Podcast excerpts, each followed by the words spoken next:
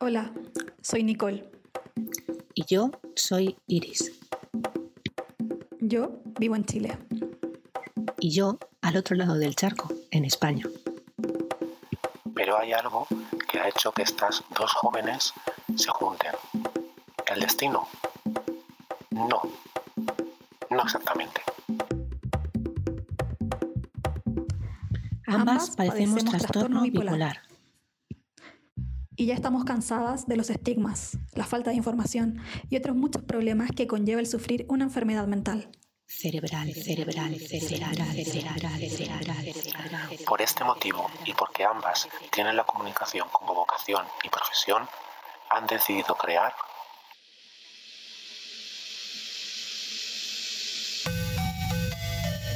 Bipolar, el podcast. Bienvenidos y bienvenidas. Abrid bien el oído y el cerebro, porque comenzamos el viaje a los polos de la mente. Muy buenas, bienvenidos y bienvenidas a Bipolar el podcast. Sentimos muchísimo el tiempo que hemos tardado en emitir otro episodio. A partir de esta misión vamos a intentar eh, cumplir con los tiempos de como mínimo un podcast cada 15 días. Ahora Iris y Nicole os explicarán un poco los motivos de este retraso y también nos darán al final del podcast una noticia sobre la continuidad de este y cómo va a ir funcionando.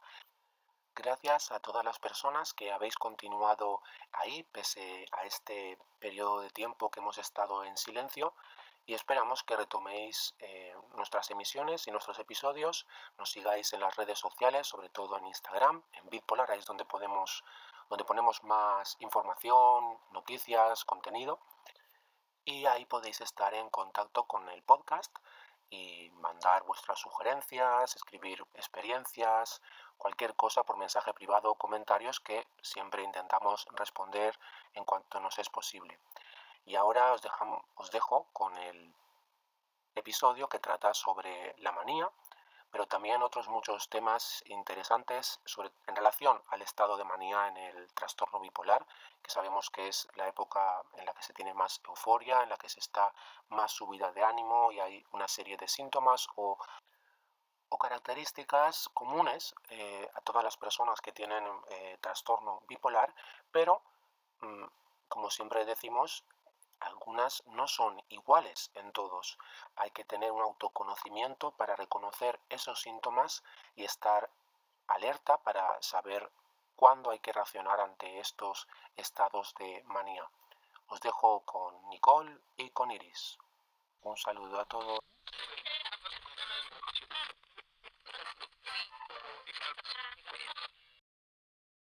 Muy buenas a todos nuestros oyentes de Bipolar de Podcast. Sí, hemos vuelto, no nos habíamos ido de parranda ni nada de eso, simplemente es que la vida se ha puesto un poquito por medio para mi compañera Nicole y, para mí. Y han pasado ciertas cosas, entre otras, como todos sabéis, esta pandemia, que poco a poco pues ha ido un poquito, mm, a mí por lo menos tocando, tocando un poquito, la verdad, hablaremos de eso. Eh, Nicole, ¿cómo estás? Hola Iris, ¿cómo estás? Yo bien, recuperándome, medio coronavirus, así que estoy en mi aislamiento y eh, gracias a Dios, bueno, yo creo en Dios, estoy bien, no me dio tan fuerte, pero igual me tiro a la cama, así que cuídense mucho de esto. ¿Cómo has estado? Porque seguro que mucha gente que nos escucha sabe que, has estado malita y que, que, te, y que te contagiaste, haciendo una, una, labor, una labor muy positiva, por cierto, es decir, era un trabajo que a ti te gustaba mucho y muy necesario. Sí, la verdad que fue una decisión difícil salir a trabajar. Em, yo soy periodista, como tú sabes, y algunos también sabrán. Participo eh, como periodista independiente, asesoro una institución de migración y aquí teníamos casos de miles y miles de migrantes que necesitaban regresar a sus países y no tenían dónde estar.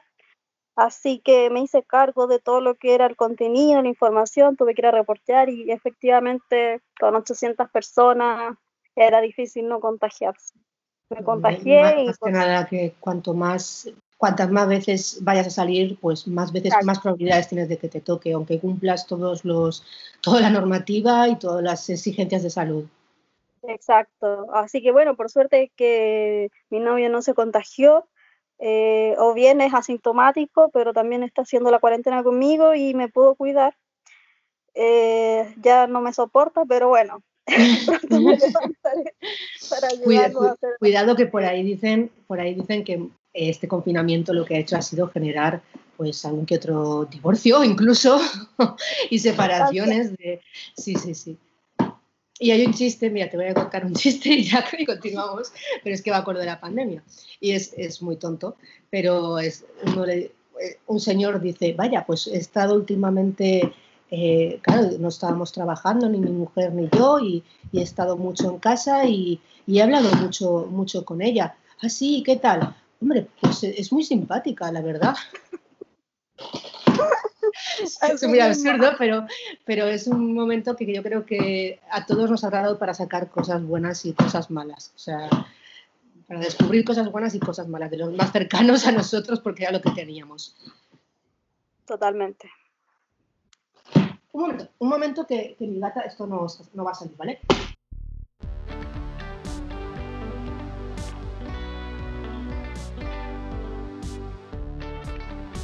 Sal de ahí, que no pares y se va a oír un bombo cuando, cuando estemos en el podcast. ¿Dónde estás?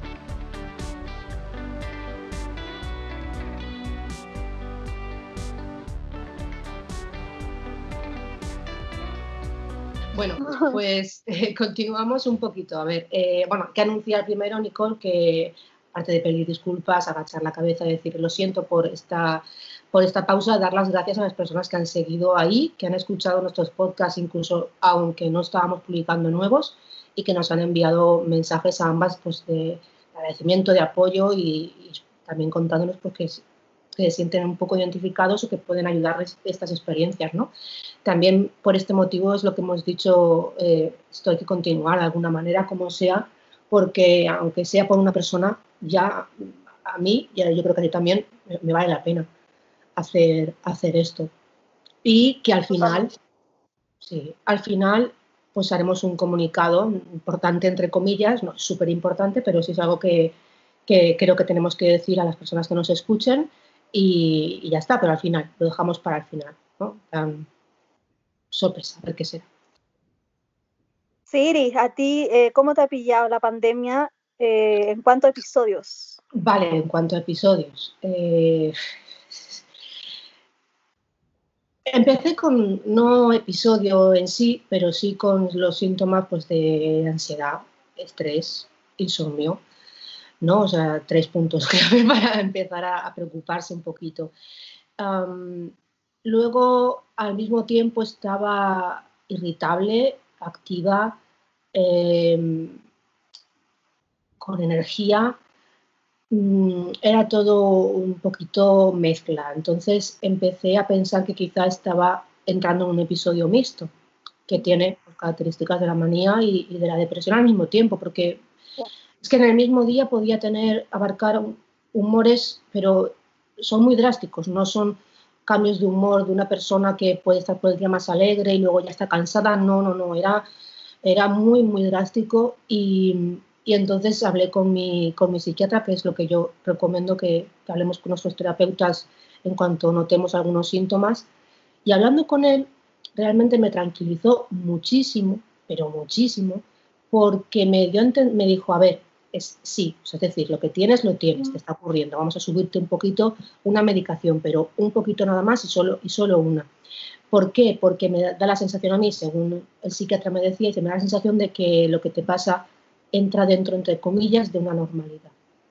Es decir, dice, hay personas que no tienen eh, ningún trastorno, que no tienen ninguna enfermedad y me están viniendo con los mismos problemas que tú, con, desajustes del sueño, con desajustes del apetito, con desajustes de ansiedad y, no es que tengan un trastorno, dice, a ver, tú lo acusas más, es normal que las personas con trastorno bipolar a lo mejor muchas veces acusamos cosas más potentemente que las personas que no lo tienen, pero que entraba dentro de un rango normal, normal que lo tuviéramos en cuenta, que lo miráramos y subiéramos la medicación. A partir de ahí, yo creo que ambas cosas fueron necesarias, tanto la medicación un poquito que la subimos, como el hecho de hablar con él y que me tranquilizara y me quitara ese miedo a, estar en un episodio y que me, no sabía por dónde iba a parar. Porque mis episodios mixtos no son los tuyos, pero luego suelen derivar, o sea, si no los atajo, suelen derivar o a una cosa o a otra. O sea, paso por el episodio mixto y si lo atajo, pues no pasa nada y digamos que vuelvo un poquito a la normalidad, pero si no, me puedo ir tanto para arriba como, como en mm. depresión y, y, de un día para otro. De repente mi modus cambia mi, mi, y pam, y estoy en un sitio o en otro. Y bueno, me tranquilizo y eso creo que, que ayuda mucho. Cualquier síntoma que tengamos, que lo, lo hablemos, psicólogo, psiquiatra, para que, ya que nos conocen y son profesionales, nos digan qué puede estar pasando ahí. ¿Tú cómo lo has vivido y cómo, y cómo ves esto también? ¿Qué opinas en cuanto a lo que te he comentado? Eh, bueno, primero eh, rescato lo que te dice tu psicólogo de que no solo personas que tengamos enfermedades bases de mm, salud mental podemos estar sintiendo los efectos psíquicos de la pandemia. Le ha llegado gente, dice cierto, con estos cuadros, que sabemos que además las depresiones comunes existen mucho y creo no somos las únicas o los únicos que nos pasa, sin embargo estas crisis obviamente que afectan y a mí también me, me paso, tú dijiste eh, tenerle miedo al episodio, eso es una cosa que, quizás nunca, o no sé si nunca, no quiero ser tajante, pero que sí tengo que aprender a manejar, este no mm. tenerle miedo a que venga el episodio porque es una resistencia que al final me genera más irritabilidad. En mi caso, que estoy hablando mucho de forma mixta últimamente. Eh, y de hecho, yo antes de enfermarme, de contagiarme este virus, decidí ir al psicólogo porque mi psicólogo solo está atendiendo presencial. Y dije, voy a ah. ir porque ya estoy un poco aburrida de esto, eh, de estar ciclando hace meses. Y, y, fíjate que, bueno, ahí hablamos, me sirvió lo que tú dices. Em, estar con tu terapeuta es súper importante. Yo llevaba tres meses sin terapia y me sirvió mucho para entender esto de que Sí, y, a mí al menos, mira, yo estoy durmiendo bien hasta ahora con la melatonina, que me la pusieron hace unos dos meses, me ha dado buen resultado. Mm, me alegro, me alegro, me alegro, Nicole. Sí. Soy, ya que mucha gente lo sabrá que nos escucha, que yo soy la, no sé, me tendrían que pagar o algo por promocionar la melatonina. Sí, sí, a todo el mundo que me viene con problemas de sueño, de insomnio, digo, pero tú has probado la melatonina. Bueno, hace digo, pues pruébala ahora y tómate esto. Sí, sí, sí. que ¿Sabes lo que pasa? Que yo en mi adolescencia tomaba la melatonina, no sabía que tenía trastorno bipolar y que el insomnio era quizás uno de sus ah, síntomas. Sí. Pero ahora, ahora que quizás estoy con medicamentos como el litio, ¿cierto? Como antidepresivo, ahora sí la, la melatonina puede hacer su trabajo y, y, me ha resultado incluso mejor que un somnífero. Así que contenta con eso.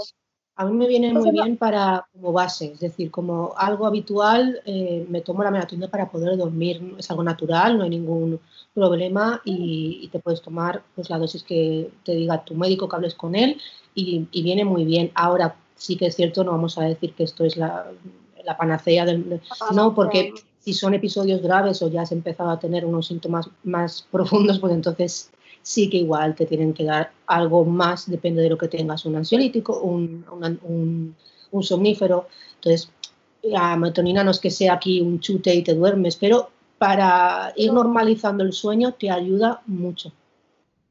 Sí, ayuda mucho y entonces no tenía ese síntoma, por suerte, digamos, estaba durmiendo bien, pero sí tenía mucha hipomanía. Y eso mm. me tenía aburrida, porque tú sabes que es como adictiva la, la, hipomanía, ¿cierto? Cuando el tema que te ponga en la cabeza o las ganas que tengas de hacer cierto X cosa, se vuelve al final un tormento, o sea, hay mucha porque llega a ser casi obsesivo, o sea, empieza a ser una, una, obsesión cualquier cosa, mm, de trabajo, de mm, no sé qué, una serie. Yo cuando estaba en hipomanía creo que es cuando me he visto, yo qué sé, todo el día entero viendo una serie. Creo que Lost me la vi en, en nada. La serie de Lost que tiene tropecientos mil episodios y encima es densa, es densa. Pues yo me la, estaba en hipomanía, en hipomanía total, sí. Y era como otra, otra, otra. Eso sí, al mismo tiempo haciendo algo, si no yo no podía, no, estar, no podía estar quieta, tengo eso de, no sé, mi cuerpo es inquieto entero cuando me sucede eso, Sí, realmente no, mi cuerpo también em, es inquieto y lo sabe, ah, como cuando dicen es viernes y mi cuerpo lo sabe, pero ahora estamos todos encerrados.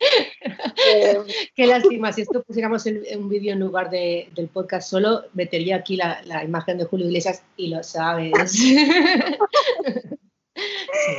Así que, eh, bueno, estoy nos ahora... Estamos riendo, nos estamos riendo, pero es de algo fastidioso, ¿eh? o sea, no lo decimos como algo que en realidad sea positivo, en realidad no es bueno ni, ni, ni engancharte al trabajo ni engancharte a la serie.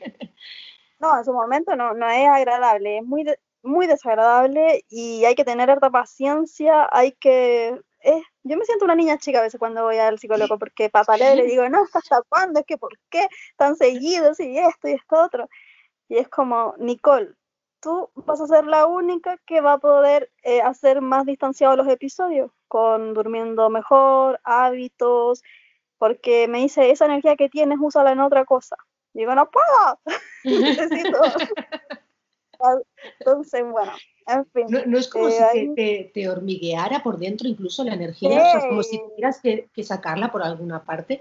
Yo aquí igual soy un poquito eh, poco, poco correcta al decir esto, pero a mí me sube la libido. O sea, a mí, yo lo tengo totalmente demostrado que cuando me sube la libido de una forma mmm, que no es la, la, habitual en mí, en mí, digamos, o que yo no noto que es un poquito más de lo, de lo normal en mí, ya sé que es porque estoy un poquito subida un poco, un poco bastante. Y, y, esa, y bueno, y la verdad es que si es con la persona que tienes algo, o tu pareja, o algo con que tienes algo íntimo o te apetece, me refiero no a lo loco, eh, no tiene que ser tampoco malo, ¿no? Imagino descargar esa energía. Yo me quedo muy, muy bien con... esto no es muy correcto hablarlo, es muy íntimo, pero, pero es así, a mucha gente le pasará también. Estoy segurísima de que a que muchas personas con trastorno bipolar les pasan que, que, se suben, o sea, están subidas incluso en cuanto a libido. No digas que no, Nicole. Totalmente, o sea, a mí también me pasa y creo que de verdad no, no es incorrecto hablarlo. Eh, ¿Qué pasa? Mira, sabes que ayer justo estaba hablando con mi hermana mayor y me dice, ya, pero ¿cuál es la diferencia entre la hipomanía y la manía? Y, y, yo le daba algunos síntomas, alguna diferencia, ¿cierto? Que la manía puede llegar a tener eh, rasgos de psicóticos, que la hipomanía es una versión más baja de la manía, y le nombré la libido entre los síntomas que se manifiestan.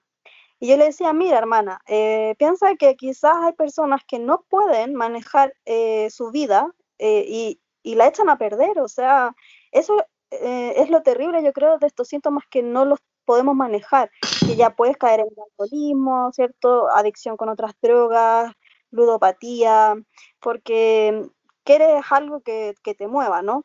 Así que a mí me parece importante hablar del tema y decir que sucede, que es manejable y que ah, puede ser, cierto, como tú dices, invertirlo bien, o puede ser molestoso también. Pero es algo que pasa y se trata.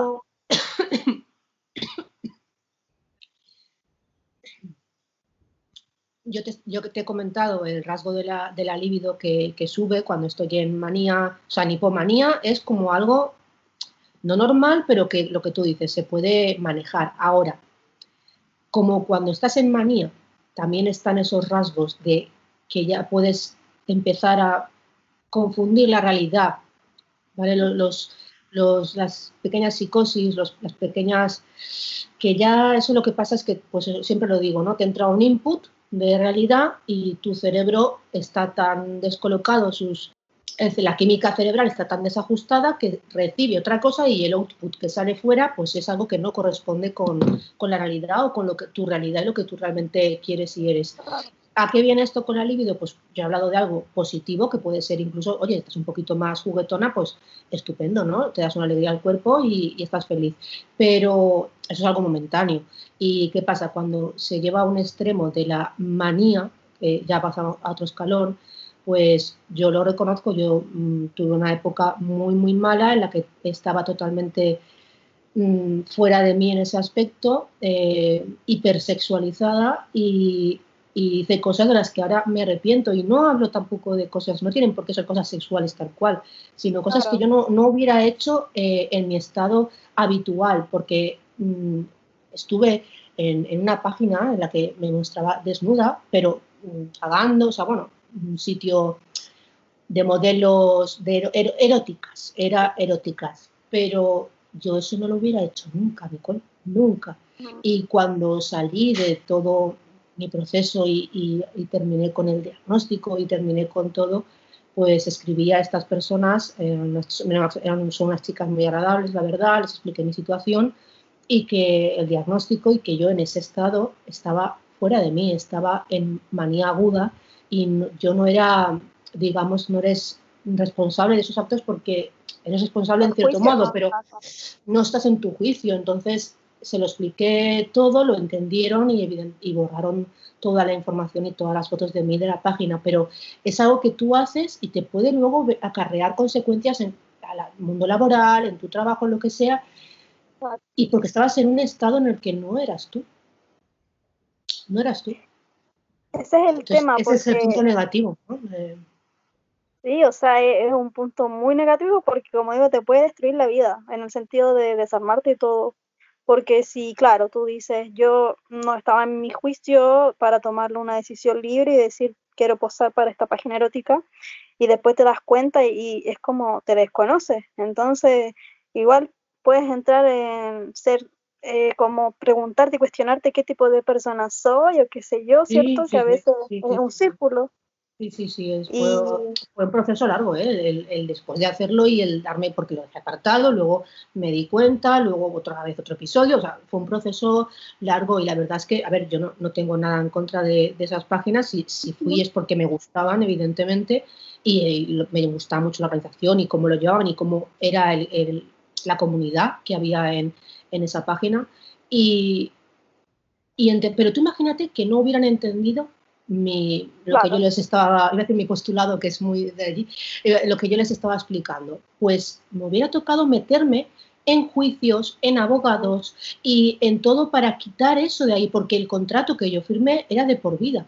O sea, las fotos podían estar allí por vida. En, en mi caso, yo tenía las de ganar, porque evidentemente eh, tenía un diagnóstico, podían demostrar que yo no estaba en mi sano juicio, por lo tanto, invalidar ese contrato. Pero tú sabes todo el problema que hubiera sido eso, Nicole. O sea, en lo que me hubiera tenido yo que meter para, para quitar unas fotos tontas durante un periodo de mi vida joven y con estando en Imanía. Exacto. No, abogados, imagínate. Eh, es increíble porque siempre escucho relatos así como, no, yo conocí a tal persona cuando se la llevó la policía, o pasó esto, pasó esto otro. Siempre cuando ya la manía está extrema, eh, uno como que la persona se, eh, se sale de sus cabales. Eh, y, y, ya es lo que hemos hablado anteriormente, que la bipolaridad no es que ponga en riesgo la vida de los otros, evidentemente si hay ciertos actos que sean muy eh, dañino. sí, pero puede darse, pero es extremo. Mm, claro, pone más en riesgo la vida de la misma persona que se padece el trastorno bipolar. Entonces, no, primero yo creo que uno se, quita la culpa, se acepta y se, se, cuida. Pero eso es un proceso largo o que está siempre presente y tratar de que cuaje todo, a mí de verdad todavía me cuesta mucho. Cuesta, cuesta. Y, yo que ya te digo, yo he tenido manía y manía aguda y los brotes psicóticos, pues eh, imagínate todo lo que puedes haber hecho en esas épocas de tu vida, porque no es solo también tema laboral, son también las relaciones personales, Nicole, y también lo sabrás que se pueden ver afectadas el tema de la amistad, el tema de, con la familia y el tema de cuando conoces a alguien, de que te interesa más románticamente, pues también pueden haber muchos problemas cuando estás en, esas épocas, en esos episodios. Es algo bastante que parece que, que solo se le da importancia a los temas de depresión, etcétera, entre comillas, porque tampoco se le da la suficiente importancia, pero es que la manía, esa euforia que, que tienes, es que esa persona no estamos en nuestros cabales en esos momentos al principio en, la subida se puede aún controlar, darse cuenta, poner remedios, pero si no estás medicada en absoluto como me ocurría a mí, Nicole, es que tú te acuerdas de tu pasado, para mí era un, arriba y abajo, arriba y abajo, porque muchas veces incluso las propias acciones o acontecimientos que se daban en la manía generaban que luego cuando empezabas a estar un poquito tú, te entraras en depresión, porque decías, pero ¿cómo, ¿cómo he hecho todo esto? ¿Cómo ha pasado todo esto? Y entonces, pam, eh, lo que estabas es abajo del todo. Y, eso, pues, no sé, muchas veces no se habla de los temas de estos de, la hipomanía y la manía, porque la hipomanía también tiene lo suyo. Imagínate, mira, si ahora la gente está muy complicada emocionalmente por este confinamiento que tenemos obligado, por las formas de trabajar y que son más exigentes a veces y más cansadoras que ir presencialmente en oficina, eh, eh, ¿cómo van a hablar del trastorno bipolar y de la esquizofrenia y del TLP y de otros muchos ciertos trastornos de salud mental? apenas la gente habla de sus emociones. Entonces, nosotras también comentábamos, ¿cierto?, antes eh, de estar grabando, que mm, que uno dice, es loco pensar que la gente no hace caso y pone en riesgo la salud de otras personas, no les importa nada. O sea, tienen conductas erráticas y no les importa. Hay que ver lo que pasó con Djokovic, ¿cierto? Que hizo este, esta muestra de tenis y se infectaron, todo, no había ni medidas de eh, anti-COVID. Mira, ahí hay dos... Bueno, bueno, yo ahí veo dos, dos, dos vertientes de, por qué las personas están actuando de esta manera cuando se les da un poquito, se les abre la puerta después de este, este, confinamiento que todos hemos tenido, que algunos continúan, que otros no llegaban a tener y ahora han tenido que coger. O sea, entonces, cuando han empezado un poquito a, pasar la, la, ¿cómo se dice esto? La curva, ¿no? lo más alto de la curva, eh, pues parece que, mucha gente está actuando de una manera pues, irresponsable, de una manera que no es, no es la que tiene que ser, porque una cosa es que esté todo mejor, pero el virus no se ha ido. Entonces, hay dos, dos cosas que veo yo. Uno, que yo entiendo, o sea, entiendo, entiendo que después de haber estado confinados, como tú dices, con un estrés adicional en trabajo, familiar, etcétera. La gente, yo tengo un amigo, por ejemplo, que es social pero normal. Yo es que soy muy antisocial, ¿vale? Muy asocial. No, antisocial, tampoco, soy asocial. Selectiva. Entonces, pero mi amigo es social normal, ¿eh? Tampoco es de estos de ahí, fue de juerga a juerga, pero ahora es una persona adulta con su trabajo, su casa, sus cuentas, que pagar, sus facturas, pero tiene más, más sociabilidad que yo en este aspecto. Pues él lo ha pasado fatal. Fatal en el aspecto de no socializar. O sea, se ha visto privado, o sea, solo lo único que hacía era su trabajo y su casa solo. Su trabajo y su casa solo. Y eso ha sido mortal para él. Para mí, ¿qué ha sido mal? En lugar de estar sola, que es como yo estaba acostumbrada a estar, el estar con mi madre. No por nada, sino porque la convivencia, no, no porque sea mi madre, sino porque cuando estás acostumbrada a estar muy, mucho tiempo sola y convives con otra persona, pues siempre pueden haber fricciones. Y si estamos en este ambiente mm, caliente, ¿no? De, de edad, pues hay más, hay más todavía de ella con su trabajo, yo con que no podía estudiar, e, etcétera. Entonces yo entiendo, lo entiendo, que después de esto la gente quiera a sus familiares, abrazarlos, hacer fiestas, comidas, lo que quieran, pero con un poquito de precaución, es decir, con cabeza. Yo lo entiendo. Entonces estas personas yo creo que igual, y esto estoy hablando un poquito mm, mi, imaginación, ¿no? lo que imagino, no, lo he cercionado en ningún sitio, pero voy a estudiar psicología, pero aún no lo he hecho. Pero yo creo que al igual que, en la manía, eh, digamos que nosotras mismas nos retroalimentamos de la euforia que, tenemos y eso nos hace estar a tope, eh, es posible que también la química cerebral de las personas seguramente tendrá que ver, que no lo sé, pero no, serotonina, dopamina, eh, en ese momento están como necesite, ¡buah! Quiero. O sea, quiero esto porque necesito sentir esto, como si fuera, ¿sabes? Y vale, lo puedo entender, mm, lo puedo entender hacia otro punto, pero me parece que si eso lo haces sin precaución, como estamos viendo y tú lo has dicho con este, con este deportista, pues em, me parece a mí que ya pasamos al otro lado, que es que la gente realmente no tiene, mm, no sé, empatía, eh, altruismo, em, eh, pensar en el otro, eh, porque yo no paro de pensar, Nicole, en que yo yo igual lo he pasado, porque lo pasé muy al principio, pero como era al principio no me hicieron pruebas, simplemente pues estuve como tú, pero sin la prueba y con todos los síntomas y además lo pasé mal porque sí que tuve un poco de problemas respiratorios. Por, alergia pues me dio un poco de neumonía o pulmonía, no lo sé. Eh, yo estoy preocupada, lo haya pasado o no, porque podría ser una persona que no va a fallecer por esto, lo normal sería que no, que no, que la gente joven, que la gente que no tuviera ninguna patología previa no falleciera, que lo pasara y punto. Pero, ¿y las personas que quiero? Mi abuela, mi mm. abuela, ¿qué le pasaría si le contagio? Y, y, mi madre, que no es tan mayor, evidentemente, pero ¿y si ella se contagia y contagia a otros? ¿O y si contagia a la madre de...? Nadie piensa, o sea, la gente esta que vemos no piensa en esas cosas. No, eso es lo que no... Yo creo que, prefieren no pensarlo, o sea, no... si me pongo en... la cabeza que no, no lo piensen, eh, prefieren omitirlo. Y eso es lo que tú dices, falta empatía o finalmente creerse superiores y que no te va a pasar nada.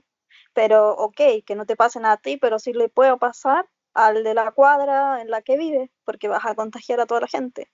Entonces, es un egoísmo también, es un egoísmo ya eh, patológico, o sea, si ya pongámoslo en términos de, ¿cierto?, enfermedades eh, mentales. O sea, perdona, pero ese es un egoísmo patológico en donde no sé si hay una pastilla que te lo cure. hay una terapia o, hay una emoción más pura y, sincera y decir yo convivo con otros seres humanos. No soy el único ni la única aquí. Pero bueno, así estamos. Sí, yo te digo, yo puedo entender un poquito el tema ese de la emoción, la química cerebral, pero aún así, no sé, yo, yo sí que tengo un trastorno eh, mental, psiquiátrico y, pongo lo que sea de mi parte para que eso no, no ocurra. Entonces estas personas, no sé, no, yo no, no lo entiendo. Hay que seguir, yo creo, eh, visibilizando lo que nosotras conversamos, sobre todo para la gente que nos escucha, como tú dices, quizá ya no tenemos tantos seguidores, pero es bueno recibir mensajes de gente que está recién diagnosticada o lleva un año, que es muy poco, ¿cierto?, para esta enfermedad. Sí, sí, es nada, es nada, es nada. Claro, y necesitas como esa conexión eh, para normalizar un tema que es tabú, que, que son los trastornos mentales, y más en pandemia, porque no sé, es como que todavía, no todavía estoy, Yo todavía estoy esperando que hablen un poco del tema de salud mental, porque se oyó un poquito de, mm, como que iban a dar un poquito más de, no sé, de, de, voz a, lo que es la salud mental, eh, en de cualquier tipo, lo que decíamos, depresiones, eh, estos, el duelo, la gente que está pasando por el, por el, duelo de la gente que ha fallecido, eso también es, hay que hablarlo. Pues no, no se habla nada de eso, solo se habla de, de activar la economía. Ya está, eso es lo que se habla ahora.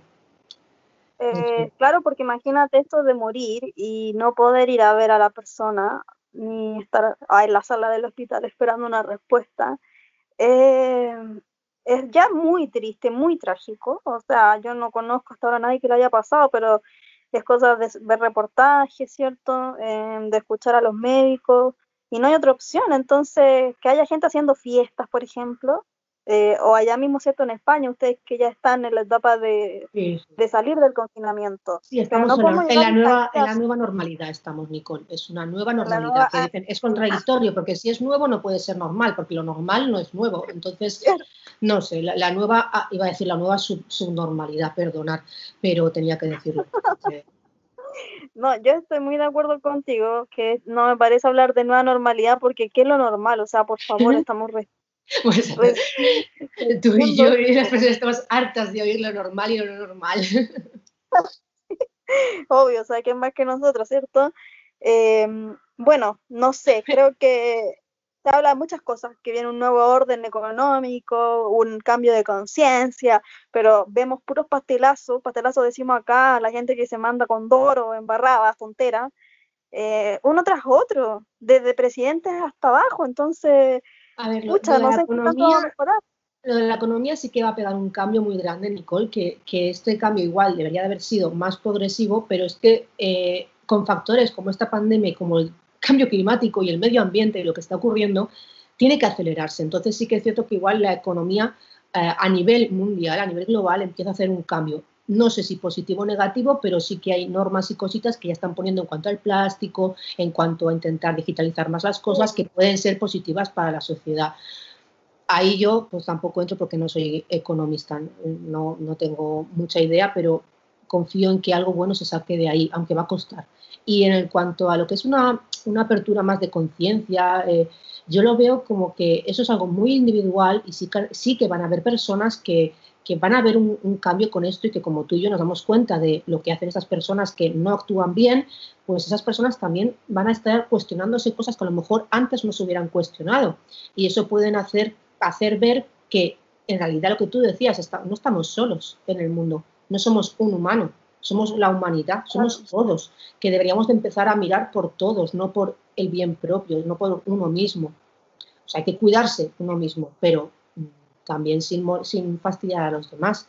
Y mira, esto que estábamos diciendo de, de, estas personas, de cómo actúan y lo que estamos hablando, yo me pregunto, y yo, yo te lo preguntas, las personas que, entre comillas, son normales, están cuerdos, no tienen ningún trastorno, cuando nosotras estamos en estados de hipomanía, manía, ¿cómo nos verán?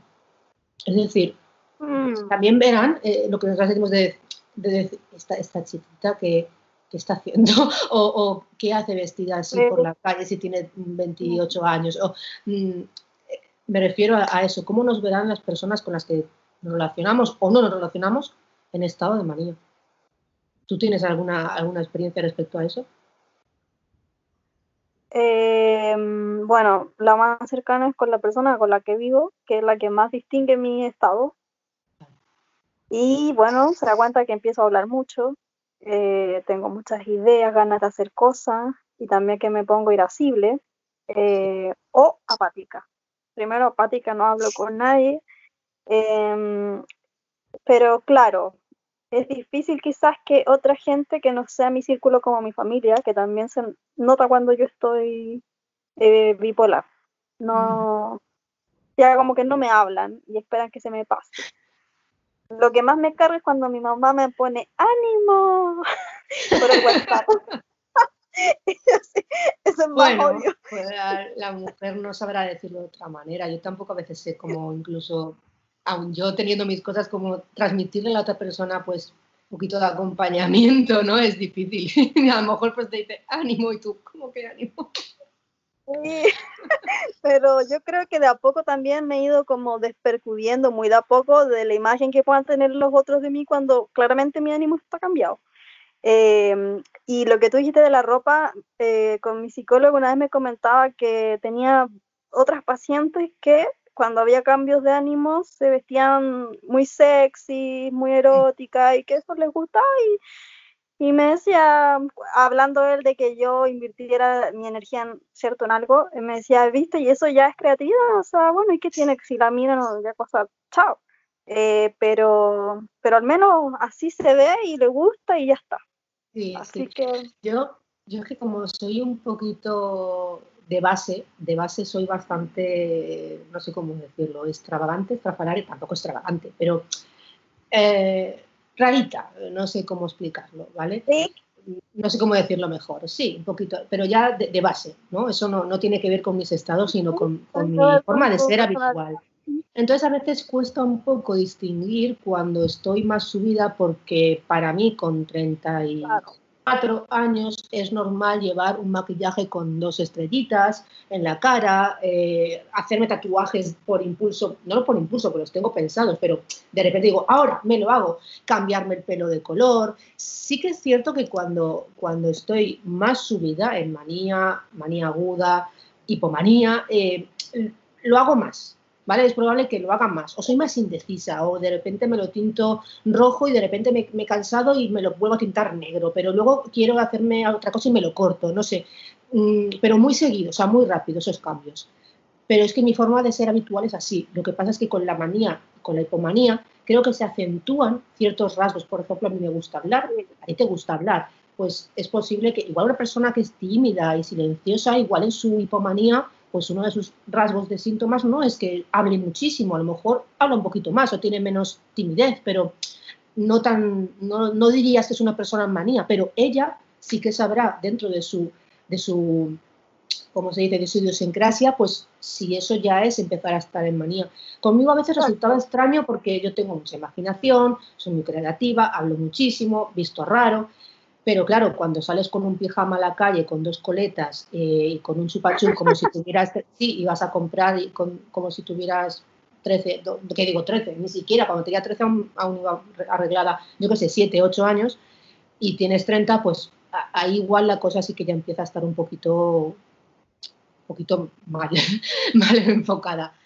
Pero es, es, curioso, no podemos, no podemos dejarnos llevar muchas veces, por, por eso es bueno esto, hablar de nosotras, nuestras experiencias, escuchar a otros, eh, conversar, porque en un manual sobre trastorno bipolar no vas a encontrar esa, a ver, encuentra los rasgos principales, pero no vas a encontrar exactamente qué es lo que te ocurre a ti cuando estás en manía cuando tú has hablado con otras personas, incluso tú y yo, decimos, uy, pues esto coincidimos, esto tal, pues a mí también me pasa esto, ay, pues yo no sabía si eso era manía, pero ahora igual pienso que es posible que sí, y te das cuenta, pero, porque en el manual, digamos, de trastorno bipolar no te puede poner mm, las características personales de cada persona.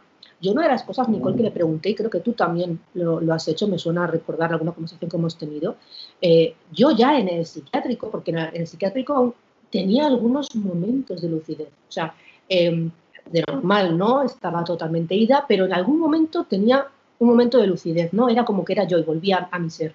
Y, yo le pregunté a la psiquiatra, le dije, es que yo soy muy así. Y le dije, pues yo hago cosas en internet, yo hago vídeos, yo hago fotos, yo hago cosas creativas. Digo, yo te, me digo, le dije, me, digo, me da miedo que la gente confunda mi forma de ser em, un poquito, no sé, diferente y mis pensamientos y mis ideas y mis creencias, porque si creyera eh, en todo exactamente en una religión, pues a lo mejor no tengo ningún problema, pero como mis creencias son muy dispersas y cogen de aquí, cogen de allá, pues igual eso lo ven como que estoy en manía o que estoy mal y, soy yo y me da miedo. O sea, se lo pregunté estando en, ya te digo, super, superida, pero de repente volví y dije, porque eso fue cuando me estuvieron dando el diagnóstico. Y me comentó que, que, no, que para nada, que si a mí me gusta bailar, que si a mí me gusta hacer tal, que si hacer otro, que eso era yo, que no tenía que ver con, con mi enfermedad y tendría que ir aprendiendo. Es que tienes que aprender a conocerte, ¿verdad? Es que yo también creo que hay que, esto siempre se dice, como que los prejuicios de la gente, dejarlos de lado. Cuesta. Por eso mm. primero tus prejuicios, chao, apágalo. Y claro, yo igual me pasa, si estoy más arriba, más hipomaníaca, me gusta vestirme con más tacos, a mí me gusta mucho usar jeans o mucho escote también, tampoco que ande ahí, ¿cierto? Como, eh, sí, bueno, bueno, yo te conozco, Nicole. Oye, ¿quién tiene escote bonito que lo puede enseñar? Ojalá tuviera yo ese escote para enseñarlo, lo enseñaría todo el rato. todas podemos, todas podemos. Pero otras veces, claro, estoy así como en buzo, chao, no me arreglo más, pero sí me ayuda eh, vestirme así más llamativa, quizás no tanto, pero sí me maquillo más eh, y te sacas más fotos y todo eso, ¿cierto? Como que te encuentras hermosa. Eh, pero eh, otro tema que también nosotros hemos hablado de rasgo hipomaníaco y maníaco eh, tiene que ver con, a veces hay enamoramientos que son como bipolares. Y, y, quizás em, no siempre uno se da cuenta porque a lo mejor no estás en, diagnosticada, pero cuando son muy intensos y de hecho es un rasgo que existe y después nada, o sea, no existió, eh, la persona. Quizás a veces eso es muy desprendido, no sé, pero, pero llama la atención. Es una ilusión, ten en cuenta que, está, está demostrado que cuando te enamoras, cuando te trae a alguien, ahí influyen muchas cosas en cuanto a la química cerebral, o sea, se, se dispara y, es como, es como una, una adicción. Entonces, si tú ya estás en un estado muy subido y de repente das con una persona que te entra un poquito por los ojos, pues eso puede multiplicar por 10. Y, Exacto. y eso ocurre. Lo que pasa es que es, cuando se está en ese estado, eh, aunque si estás diagnosticada y medicada, intenta no llegar nunca a esos estados tan, tan, tan arriba, pero puede ocurrir, ¿no? Puede ocurrir, ¿no? Intentamos que no con todos nuestros medios, pero a veces puede ocurrir. Bueno, si ocurre, eh, luego se tiene que ser un poquito también consciente cuando ya se baje y a lo mejor incluso hablar con esa persona. Yo, yo he intentado a veces hablar con personas con las que he, conocido en estado de manía y, que me ha dado ahí un, yo que sé qué, un patatús de enamoramiento. Em, he intentado luego a lo mejor hablar y comentarle, pues, sobre todo, pues el diagnóstico, claro, antes, antes, no, antes no sabía nada, pero después del diagnóstico pues ya se lo más conocía a una persona antes de entrar en el psiquiátrico, justo la semana antes. Y me dio, vamos, el enamoramiento máximo. yo he intentado hablar a esas personas, explicárselo y pues bueno, algunas personas lo pueden entender y, otras no. El chico con el que yo estaba cuando me fui a Londres, con él, bueno, después de él, pero con él, y, yo estaba en manía súper aguda, él no tenía ni idea de que yo estaba, o sea, él, él me conoció en ese estado, por lo tanto él pensaba que yo era así cuando yo estaba en manía aguda mm. total, porque nada más llegar a Londres, al, a lo poco entré en un brote psicótico, empezaron los síntomas psicosis, de psicosis, las paranoias, lo del show de Truman, lo de imaginar que todo era, o sea, y empezó con él y él, él no entendía nada, no sabía nada de lo que me estaba pasando con esta persona, así que hablé después Oye, y me sorprendí mucho porque sí que lo entendió y se preocupó por saber lo que era el trastorno bipolar, lo que me había pasado y que no tenía ni idea de que me estaba pasando todo eso cuando estaba incluso viviendo con él. Pero porque él me conoció así y no, no, no lo sabía. Y otras personas que igual lo hablas, lo comentas y prefieren incluso alejarse de ti porque no porque a lo mejor no les caigas bien, no les hayas gustado, sino porque como tienes ese trastorno mental, como tienes ese problema, ese hándicap, no quieren tenerlo en su vida, no quieren llevarlo, manejarlo ni siquiera como amistad. Y eso ha ocurrido y ocurre y ocurrirá y nos ocurrirá a todos muchas veces en otros con otros parámetros, otra historia, pero muy similar a esto y creo que también es algo de lo que no se habla mucho y las personas con trastorno bipolar tienen que saber que tampoco es ni culpa de ellos ni culpa de, de los otros. Es decir, cada uno es libre, ¿no? También de elegir con quién se junta y con quién no. Mm, que no te martirices porque yo lo pensé, es como, ¿esto es por mi enfermedad o qué pasa? O sea, ¿es porque estoy enferma? O sea, si fuera una persona con diabetes, me diría lo mismo, porque tengo diabetes no se junta conmigo, porque, es porque suelen ser personas de una de dos, o, con poca cabeza y con poca empatía, como también decíamos antes, de esas que saldrían ahora después del confinamiento o que en el confinamiento salían, pues ese tipo de personas, o pueden ser el tipo de personas que son tan empáticas y tan sensibles que no pueden soportar eso. Y también ocurre. Entonces no podemos echarles la culpa ni a nosotros ni a ellos, simplemente aceptarlo y pensar que habrán otras personas que sí que nos acepten como somos, porque ahí está Nicole y aquí estoy yo para decir que sí, que no te quedas totalmente solo, pero hay que estar preparado porque eso ocurre y yo me he pegado muchos... Mm, muchos golpes con eso, con ese tema. Con eso. Sí, puede ocurrir. Lo que yo sí siento es que nosotros siempre tenemos la capacidad de decidir. Inclusive ya está en un episodio quizás psicótico, no, pero vas a estar normal la mayor parte del tiempo y vas a saber, saber decidir tu vida y tu vida en relación a otros. Y si otros y otras personas llegan a tu vida, se quedan, eh, hay amor, eso resulta, o sea, puede sonar hippie, pero la verdad es que es así. sí, sí, sí, no, no, no, es, no es nomás. O sea, y nosotros, nosotros, las personas que, perdón, que te, he interrumpido, pensaba que habías acabado. sí, no, yo iba a añadir que de, visto desde otro punto de vista, es decir, nosotros, las personas que en este caso tienen un problema de salud mental, eh, también tenemos que ser fuertes y saber cuándo una persona es buena en nuestra vida y cuándo una persona es mala. Cuando una persona está siendo tóxica, nos está haciendo daño y, y otras personas no. Y con quién quedarnos y a quién dejar ir. Eso también es parte nuestra, el saber a quién dejar ir y a quién pues vale la pena continuar vida. Eso a veces es difícil, no es algo que de repente se, se aprenda, pero con el tiempo se va aprendiendo y lo, lo, vas haciendo, porque ves que a veces no vale la pena y hay que tener fuerza para hacerlo. Sí, claro, hay que tener mucha fuerza de voluntad, hay que conocerse, pero lo que tú dices también, eh, salir de lo tóxico, porque claro, puedes ayer te encontrar una persona tóxica en tu vida, pero tú también vas a ser tóxica porque la relación es de a dos. Entonces, si quieres salir de esas historias que hacen que tu trastorno se gatille con más facilidad, eh, lo que tú dices, hay que elegir, hay que decidir. Y bueno, volviendo a la pandemia, creo que, que, es lo mismo finalmente. Estamos viviendo y conviviendo en una realidad muy extraña, extrema, en donde solamente nos queda eh, hacer algo mejor de lo que hacíamos antes. De lo que hacíamos antes. No permitir mismos comportamientos, ¿cierto? Así que, bueno, esa es la invitación yo creo que hacemos en este capítulo. ¿Cierto? Sí, y, bueno, para finalizar, mm, vamos a hablar mm, de un cambio, para, antes de despedirnos, en, la estructura de, Bipolar, eh, del podcast, de la organización. Realmente tampoco va a ser un cambio radical porque ahora os comentará Nicole, pero es un pequeño cambio y queremos comentarlo. Te dejo a ti la palabra, Nicole. Gracias, Iris. Eh, a todas las personas que nos escuchan, contarles que con Iris eh, nosotras fundamos este podcast que lo llamamos Bipoplar para poder hablar desde nuestras experiencias y proponer también eh, perspectivas más optimistas para llevar el trastorno bipolar, normalizarlo, visibilizarlo, hacerlo sentir de una forma que no sea tan terrible.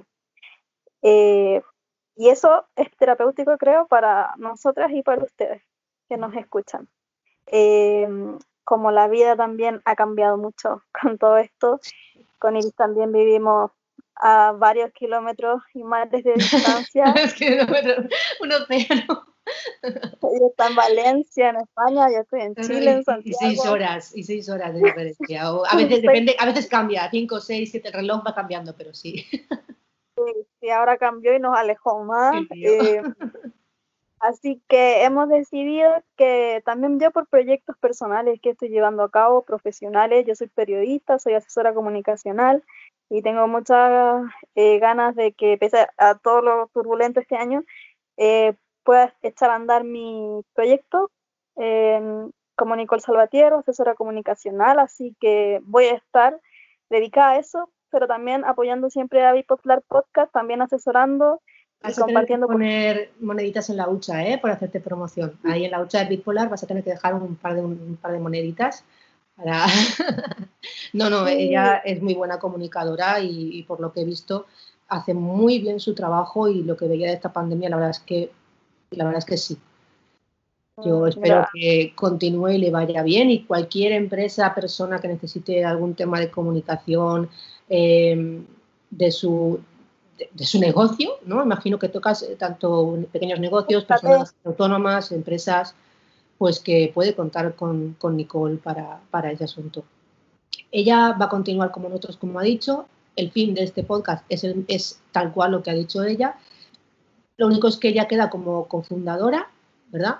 Ella, sin lo que se lo comenté, sin que ella y yo nos hubiéramos de repente dicho, uy, pues yo quiero esto, uh, pues le hubiera surgido la idea, pues no lo hubiéramos hecho nunca.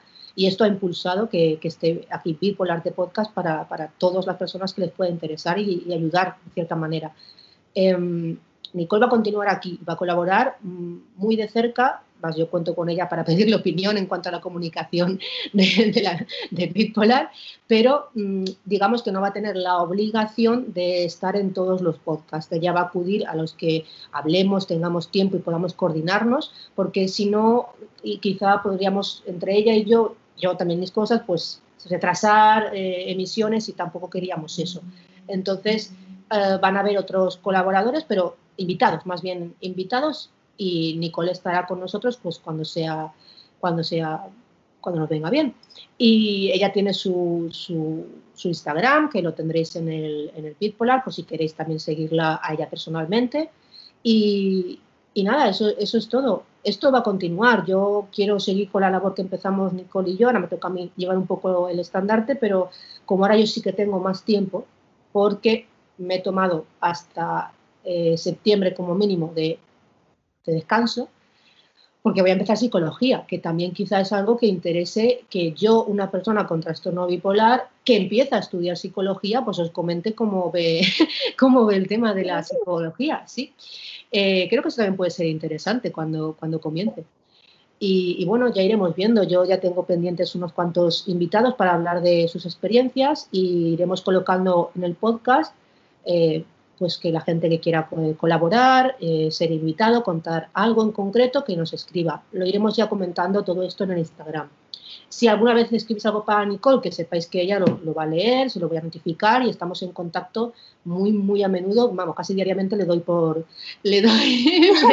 le, estoy molestando a Nicole casi. Ah, sí, obvio, pueden escribirme siempre arroba sentir bipolar. Em, la gente que me ha escrito siempre sabe que le contesto en la medida de lo que yo conozca, pueda. Y, y eso, así que voy a seguir acompañando a Iris. Eh, Iris va también a estar ahí pie al cañón para que puedan salir las emisiones eh, más, con más frecuencia. Queremos que viva Bipodlar, así que nos hemos reorganizado de esa forma. Eso. Me estoy poniendo sensible, incluso como, como en la televisión cuando se despiden o algo. Y no es una despedida, es un ahí estamos, pero con más tranquilidad. Y, pero me pone sensible, Nicole, es como cerrar una etapa y, y empezar una nueva, ¿no? es como como algo Pero es bueno empezar una nueva, es, la continuidad, la evolución. Exacto, exacto, es una, uy, perdón, me he emocionado.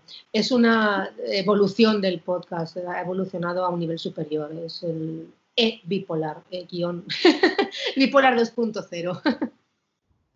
Sí, así que bueno, yo voy a estar ahí escuchando también los invitados que Iris traiga, sé que van a ser eh, personas con muchas cosas que decir y contar que Iris nos va a también saber llevar ahí la conversación, todo lo que ella nos entrega, edita, es una seca, hace todo, así que nada, yo muy agradecida por seguir.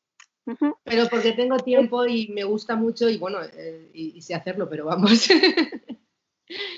que, sin, tu, eh, sin tu aliento no hubiera podido ser esto.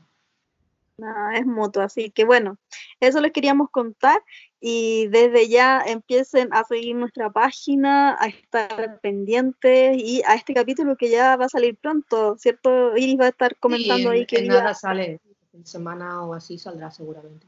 Bueno, queridos y queridas, los dejamos. Eh, esperamos que este capítulo les haya servido, eh, les haya gustado y también manden su, sus ciertas opiniones, sus sugerencias, qué más quieren conversar. Eh, podemos leer también comentarios al aire. Así que quedan todas invitados. Sí, porque nos, nos, encanta eso, es lo que decíamos antes, no, ah, no nos importa tener cientos mil, cientos mil, no, sé ni hablar ya, es, me emocionó demasiado, Nicole, eh, muchos millones de seguidores, eh, lo que nos importa es, es más crear comunidad, es decir, que las personas eh, que estén, estén porque les gusta lo que están escuchando, les interesa, les acompaña, les hace sentir un poquito mejor, o quieren compartir también sus problemas, sus dudas, sus preocupaciones o sus logros y sus lo que sea, sus alegrías. Claro que sí, eso también nos gusta, nos gusta escucharlo.